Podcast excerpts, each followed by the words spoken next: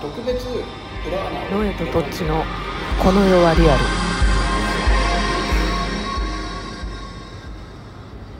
山一つ見てもうん。そうやから木一つ見てもそうそうぜですよね。全部がこういうふうになってる。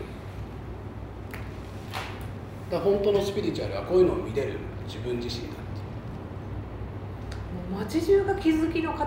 あそうそうそう。全部答えだって答えの中でしか生きられないんだから俺たちはすごくないですか？それが答えを探してみんな右往左往してますよ。そうだから通り過ぎてたんだってことをまず理解しない。答えを。そう、うん、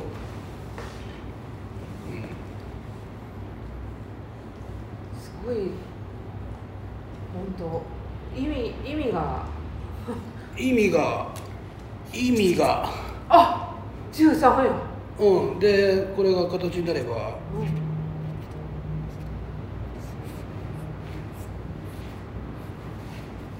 意味じゃん。お。火のエレメントだよこ本当だ。全部に隠されれてる全部に隠されてるよ。おー。のあちゃんじゃあさこれあんじゃん？は今赤だけ見てくれる？いはいはい。いい？見ました。はい。見た？はい。次黄色だけ見て。はい。緑だけ見て。はい見ました。青だけ見て。はい。はい。そしたらもういろんな角度からこう来てるの分かるじゃん。同じうん。形です、全部が。ね。で全部9で分かれててさ。でこの赤道になるところはさ必ずさ赤とあ青と緑と黄色になってるでしょ？この反対側の。はい。でもここになるとさ変わってんじゃん。はい。これが式でありさ4つの魂が合わさった状態でもこれで1つだわけよ。だから1と5なの。あ4なの。あそうかそうか。そうそうそうそれだからこそ語源うんそうそう 5, 5が現れるわけ。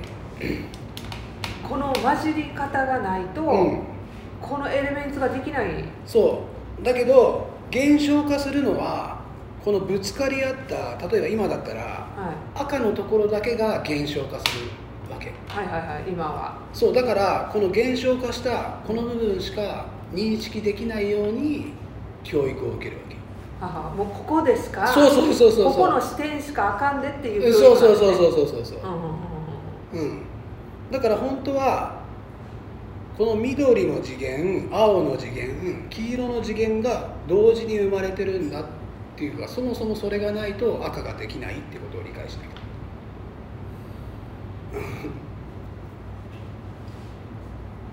だ起きる現象っていうのは全てこういう話で説明がついてしまう。科学もそう。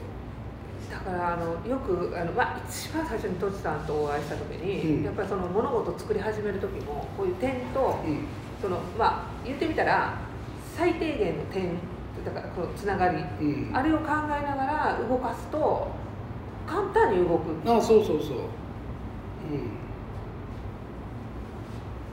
だからその電気っていうものも、えー実は本当に非常にシンプルで簡単なものでだけどそれを難しく容量を大きくっていうふうに教えすり込まれるわけじゃない。ね。トシさん私最近すごく疑問に思ったことがあったんですよ、まあ、ガソリン入れてるんで、うん。ガソリンめちゃめちゃ高いじゃないですか、うん。なんで人間は薬はあんなに簡単に作れたのに植物でね。なんでガソリン作れなかったんですか？いやいやいや不思議なんで車はガソリンでしか動かないってがんじがらめになってるんです。だから超えられないからじゃない？教育を。うん。だってそれで動くんだったら違うものでも動くでしょっていうのが普通シンプル的なさ道理だよね。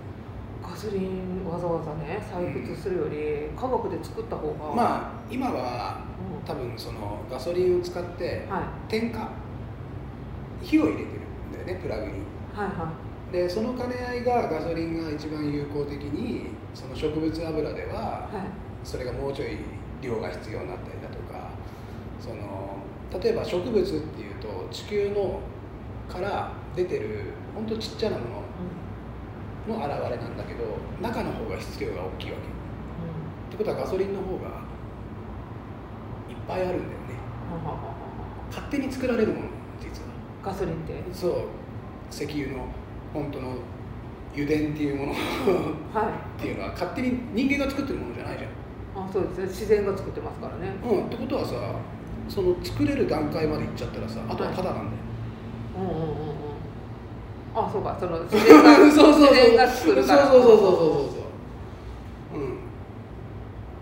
あそうだからこの辺の兼ね合いがあるんだと思う。植物をあれするって言ったら全くもって圧倒的に量が絶対値が多分足りないんだとかあもうそこまで見据えうんそうそうてそうそう。ガソリンに依存させる、思う、うんフェイクをかけてるだけですよね、うんそう。でもあのーそもそもが雲が勝手にできるわけでしょ？はで雷っていうさものすごい電圧を持ったエネルギーが生まれる、で電離層っていうね空にはこうあるわけだよね。で大気圏っていうものがあってそこのエネルギーが強いわけだからそこから電気を引っ張っちゃえばいいわけでしょ？い、うん、それが古代の話なの。あ古代はそうやって引っ張ってた。そうそうそう。でそこにそのエネルギーをあの電離層と地上とでつなげるものがピラミッドなわけ。なるほど。あのこう拾ってた。でそのピラミッドがエジプトのピラミッドだけで機能してるのではなくて他の地域のピラミッドと共同で共鳴させて動かしてるからもうネットワークがあったわけ。ワイヤレスにおおー。日本にもピラミッドが当ある。然当然。うんそれは電気を集めてた。だからエネルギーがエネルギーが集めてた。発光現象っていうのも勝手に起きるんだよ。うん。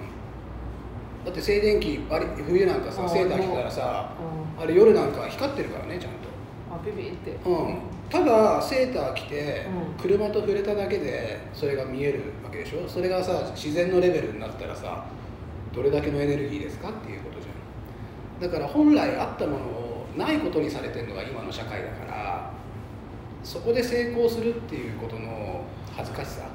うんかな。フェイク。だってフェイクの中でさ成功ってあんの、まああのフェイクの成功はあるでしょうね。そう。だからそこ別に俺興味ねえなっていう感じかもしれない。なるほどな。なるほどな、うんいやーだからもう石油高いのにどんどん高くなるじゃないですかもう戦争で。だからもう一般普通の価値観を持ってる人たちは精神的にはもうだんだんきつくなってくるよね、うん、どんだけ例えばインスタグラムとかさフェイスブックもそうだけどその作って見せてる人もいっぱいいるじゃない。うん、自分のねよくうん見せて。そうそうそうそうそうそうう。ん。だそういうのはこれから大変だと思う、うん、でまた、えーお金を持って世の中を管理してる人たちもいるわけでしょ、はい、でもその人たちも最終的には法則にはかなわないわけ。うん。である種その人たちと、えーこういったものが、えーそして、えーお金じゃない世界とかこううまく合わさった時に本当の新しい時代っていうのがスタートする。今は新しい時代をスタートさせるための要は序章。序章でいろんなものを壊し壊して壊してる最中、うん、でこれが今、えー自分たちも経験することになるもうすでにじわりじわり来てます。そうだからその自分の意識をどこに置いとくかによってもう起きてることもう始まってるっていうことをどこまで腑に落とせるかこれが本当に生活に支障をきたすレベルで食らっちゃってる人もいるんだよね。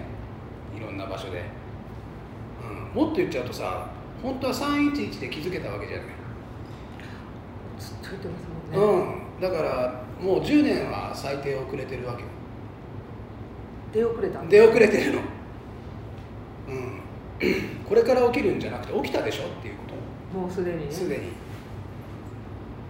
でもうその地域の人たち、えーまあ九州の方もそうだよね。で必ずそういう生きるっていうことと直結した経験をしてる人たちはただ都会で生きてる人たちとも意識のレベルが全然違うよ。っていうのは理解した方がいいかもしれないね。だから同じ日本人でも違う日本人ができてきてる。そうそうどんどんどんどんね。生まれてる。うん生まれてるし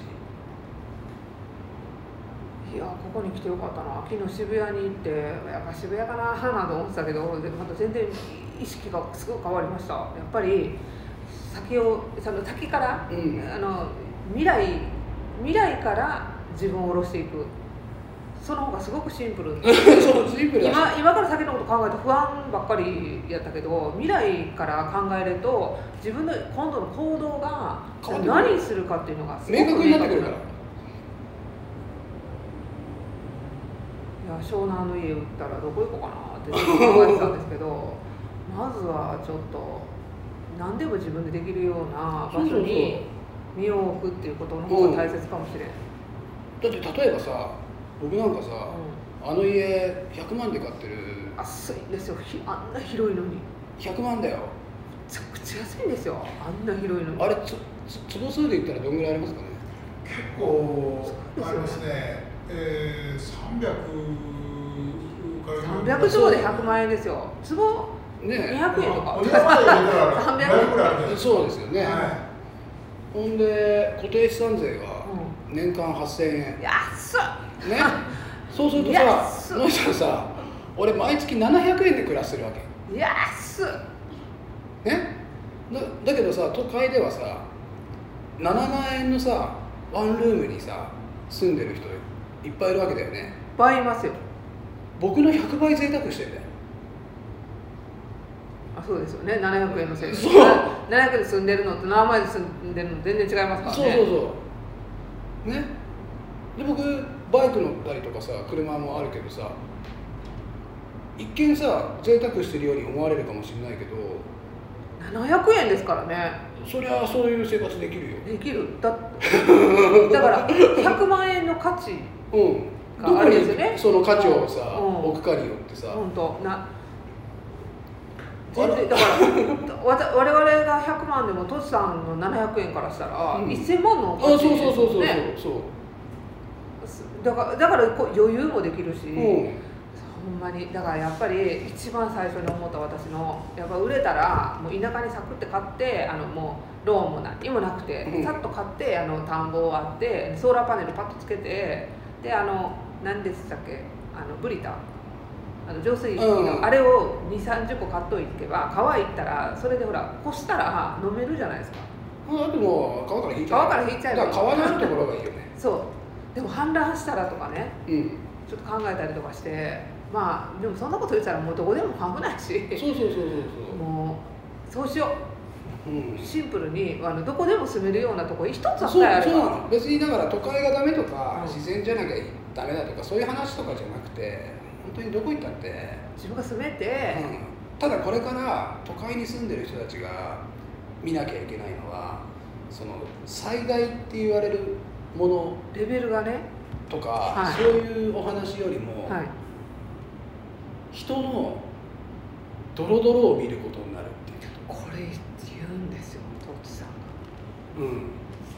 どんな災害レベルとかではない。あ多分人が一番苦しいのは例えば地震で家が倒壊したとかそういう話じゃなくてそこで体験する人同士の争いね。争いだと思う、今でさえあんな渋滞してても道入れてくれへんのうに、ん、もっとひどいそうだってそれがさ生きるってことと直結した時はさみんながさバラバラに動き始めるわけじゃない？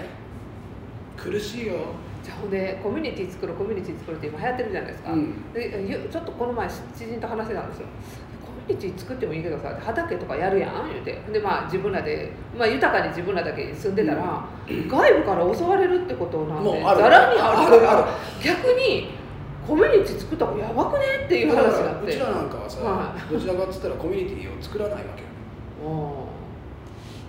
んですよね、うん。だってあそこにあるってもう完全に分かりますから、うん、でしかも一人一人がエネルギーを持てばさそうだ。ね本当に困った時にフォーメーション取れればいいわけでしょ。うん。あんたは何？あそうそう役割俺はこれそうやれることは役割っていうのうん。をそれぞれが認識し合ってればさ、あの普段から一緒にいる必要もないしさそうやわ。それだ。そう本当にブレるんですよ。だからそれを頭で理解しようとしたら本当に大変だからい。こういう構造からそういうのをあそりゃそうだっていうのを徹底して入れ込んでくる。だからそばにおる必要ないのみんな。そう。みんながみんな。そうそうそうそう。これを持った人らをこの数だけ集めれば100倍にも200倍にも広がるってことですよね。そうそうそうそうそうでも一人一人がこの一個をいかに理整ってて。整った状態で作れるかっていうのが問われるといやだからもうあの山にいてねどの草が食べれるセミナーやってみようかなとか。いや本当本当果たしてこれはねう食べれる枝なのかとか葉っぱなのかっていうのをやってる方が本当にこう見てて面白いと思うし本当に倒れちゃってもいいと思う食ってダメだったいやでもそれぐらいのレベルですよね、うん。ほんまに。うん。でもそれがやっぱりゆくゆくゆくっていうかやっぱもう出てるから今いろんなところで、うん。それをやっぱ忘れさせることが多いじゃないですか、うん。もう本当なんていうの薄まっちゃうあのうん。311あった後なんてテレビ一切 CM やってないからあのああの広告だけやったじゃないですか。すごい、うん。あの政府のねあの時全員が政治の話してたんですよ。大丈夫かとこの国はって。どでも今度 CM が始まった途端誰も喋らなくなったんですよ。もういかにすごく刷り込まれた洗脳されてるのかなってちょっと思いやもう笑っちゃうレベルだと思うね、うん、またこういうのを理解していくとなおさらそういうことを直感するし、うん、逆にあの、えー知り始めると知らなかったことの恥ずかしさも知るからあの謙虚になれるんじゃないかな。そういう意味でも表に出過ぎないっていうか。表に出ないんですよ。うん。でもね真理ちゃんと問いと問いとけばっていう大変なんですが自分と解かせるとか自分でまあトシさんはね別に押し付けるわけでもないし、自分で気づいていくもの。うん、だと思う。だから、あの教えるっていうよりかこっちはこういろんなヒントをわ渡すだけ置いておくっていうかね、うん、そういう場所かもしれないですね。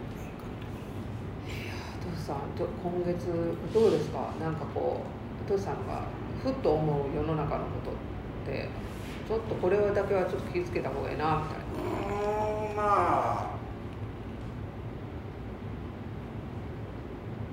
ちゃんと自分も管理されてたってことを受け入れることだろうね。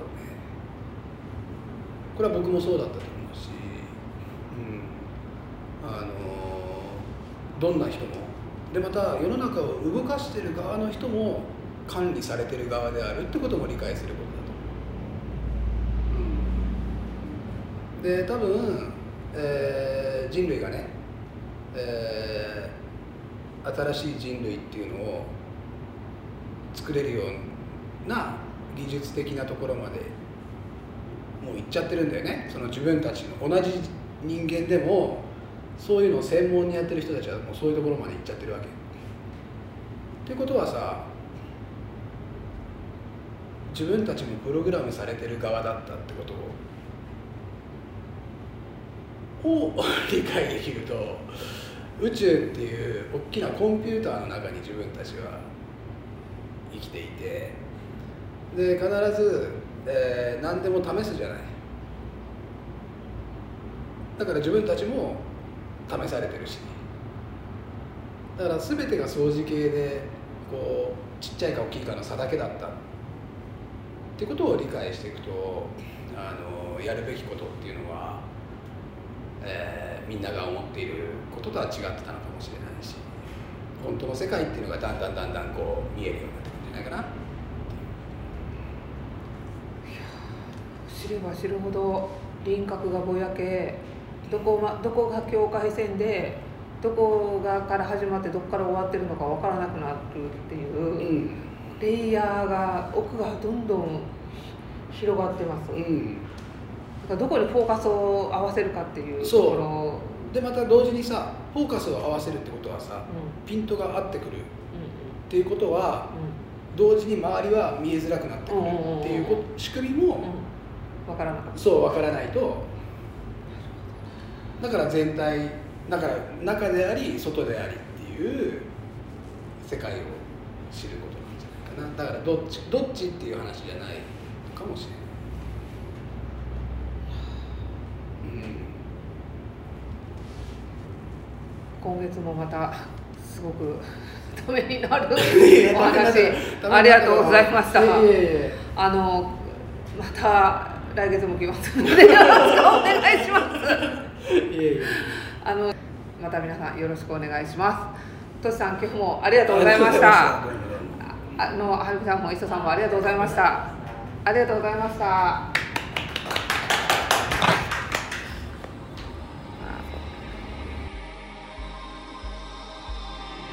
ノエとトッチのこの世はリアル。